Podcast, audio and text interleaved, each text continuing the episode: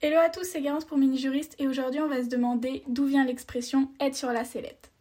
Je vous mets en situation. Vous êtes président de la République et vous allez voir votre maîtresse en scooter. Vous êtes pris en photo et les médias vont révéler votre attitude de gros charreau. Donc faut que vous vous trouviez des excuses. Deuxième situation, vous n'avez pas révisé pour les partiels, vous savez que ça pue et là vous attendez les résultats. Dans ces situations, vous êtes carrément sur la sellette et c'est un peu la sauce pour vous. Enfin bref, on a tous vécu un moment de gêne parce qu'on vous pose des questions délicates dans le but de vous faire dévoiler une info que vous souhaitiez garder perso.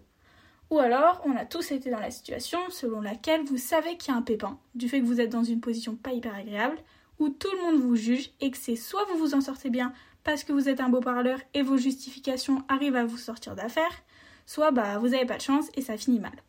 Dans toutes ces situations, on dit que vous êtes sur la sellette. Mais d'où vient cette expression? Cette expression, elle vient du mot sel, mais rien à voir avec ce que vous pensez. Au XIIIe siècle, la selle, c'est un petit tabouret en bois sur lequel on faisait asseoir l'accusé au tribunal pour lui faire subir un dernier interrogatoire avant que le juge ne prononce sa sentence. En fait, l'accusé était interrogé pendant longtemps avec plein de questions. L'interrogatoire était très poussé et il avait pour but que l'accusé avoue quelque chose sous l'effet de la pression. À la suite de l'interrogatoire, le juge déterminait la peine. Donc c'était très tendu pour l'accusé, parce que s'il mentait, il allait presque systématiquement se contredire pendant l'interrogatoire, étant donné que plein de questions très délicates étaient posées, sans qu'il ait le temps de réfléchir, et donc il finissait toujours dans la sauce. Les juges, ils avaient un grand avantage psychologique sur lui, parce qu'ils ne manquaient pas d'humilier l'accusé pour pimenter la situation. Tout pour le buzz. Cet tabouret était petit et volontairement très bas pour donner l'impression que l'accusé assis dessus était dominé par les juges. Il était forcé de se montrer faible, le dos courbé et les pieds enchaînés. Il était donc placé en situation d'infériorité et devait se justifier publiquement, ce dont on l'accusait, ce qui valorisait la situation des juges. Très malaisant comme situation. L'accusé mis sur la sellette allait souvent faire l'objet d'une peine afflictive, c'est-à-dire une peine qui frappe physiquement le condamné, comme par exemple la flétissure qui consistait à marquer au fer rouge le condamné souvent devant tout le monde.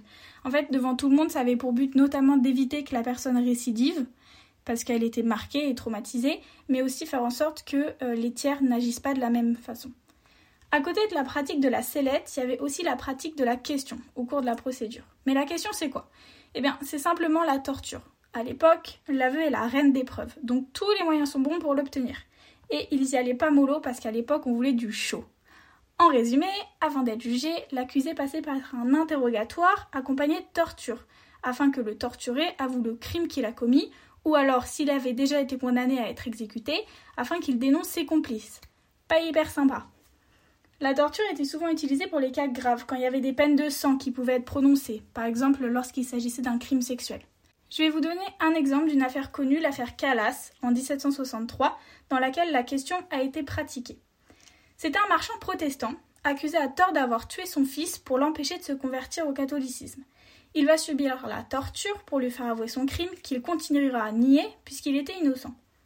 On va lui briser les bras, les jambes et on va lui faire subir le supplice de la roue pendant deux heures. Le supplice de la roue, il consiste à laisser la victime encore vivante, donc qui vient de se faire démembrer, sur une roue que l'on place vers le ciel, et comme ça toute la foule autour, en dessous, pouvait entendre la victime gémir de douleur, impuissante.